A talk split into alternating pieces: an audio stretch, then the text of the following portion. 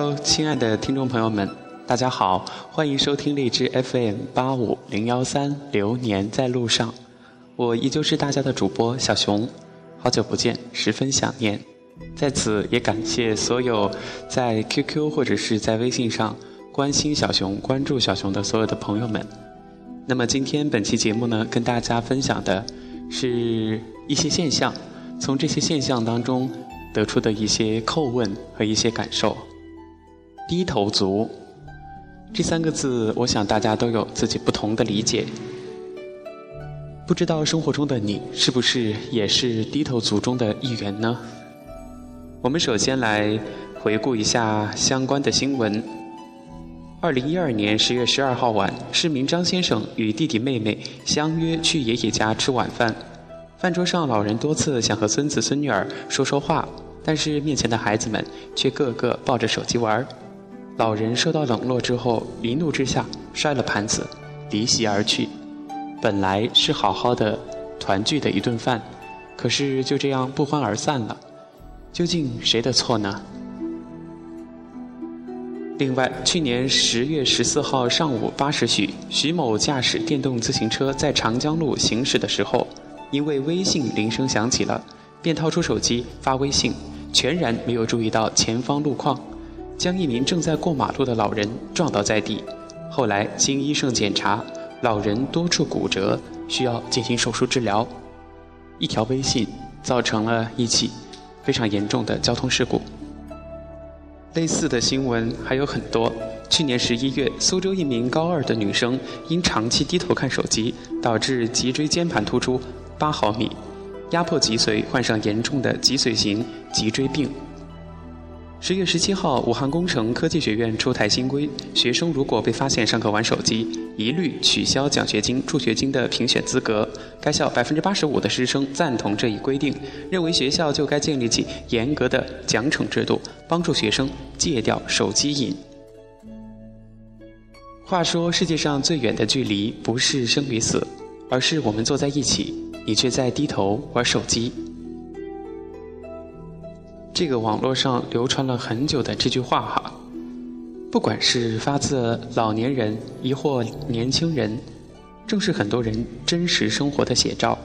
一项网络调查显示，许多中国人自清晨至深夜一天都有手机相伴，手机依赖症已经成为社会的流行通病。如今，手机从公交、地铁渗透到高校等各个领域。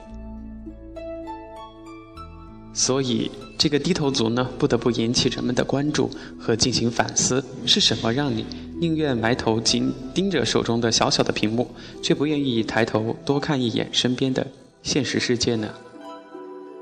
第一个，我们可以从信息化时代的发展来说。根据中国互联网信息中心最新发布的《中国互联网网络发展状况统计报告》，截至去年六月底，我国即时通信网民。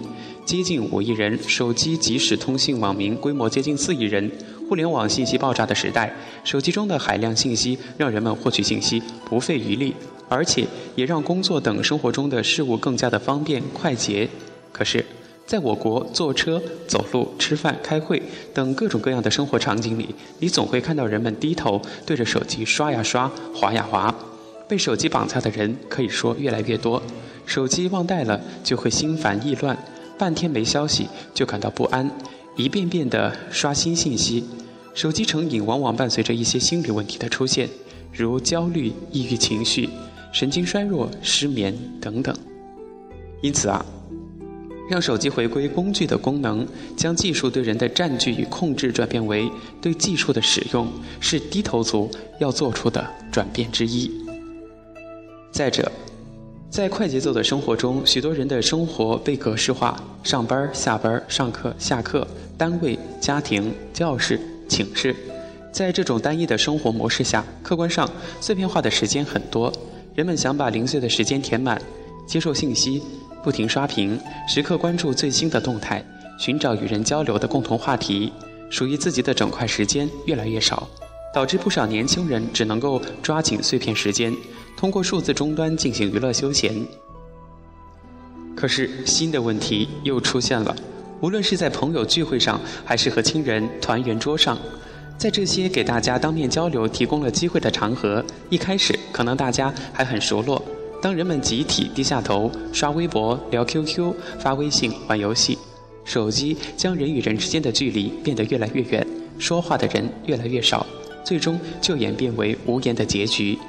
本来应该是用碎片时间拿手机处理事务与放松，现在却让手机把生活碎片化了。手机逐渐使人的情感变得疏远，低头族也更使朋友和亲人无奈。因此，低头族必须意识到，人际关系永远取代不了人际关系。也许是满足个人心理需求吧。一方面，在公众场合拿出手机低头玩儿。就可以让自己与周围的环境隔离，进而营造自我世界。这样一来，就可以形成自我保护形态。这种状态在当今普遍缺乏安全感的年轻人当中是非常受欢迎的。而另一方面，就是当自我存在感在现实生活中很难得到满足的时候，社交网络使之变得空前容易。人们可以发表个人观点。转发并评论晒个人生活，能以零成本迅速得到别人的反馈。可是，心理学家认为，人们在社交生活中往往存在这样的倾向：显露正面的部分，隐藏负面。正如每个人在和朋友聚会的时候都会打扮得整齐漂亮，这样也容易引起注意力不集中、强迫症等心理问题。比如。朋友圈里的照片分享可能带来由攀比而来的自卑感。为什么别人的生活看起来那么富足而丰富、五光十色？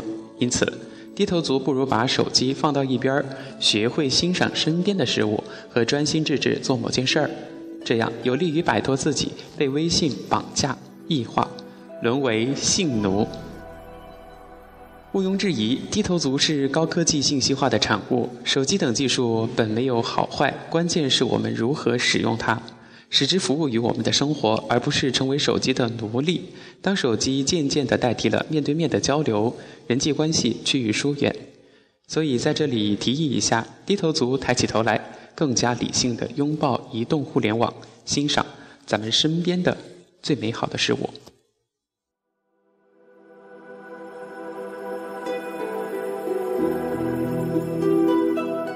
如果说你有很多的时间不停的刷微信、玩微博，不如把这些时间利用起来，真的利用起来，去做一些更加有意义的事情，比如说给家里人打个电话，陪朋友一起聊聊天或者是好好的工作、好好的学习，享受每一刻的生活。好的，亲爱的听众朋友们，本期的指尖流年，流年在路上就跟大家分享到这里。我是大家的主播小熊，祝大家安好，咱们下期节目再见。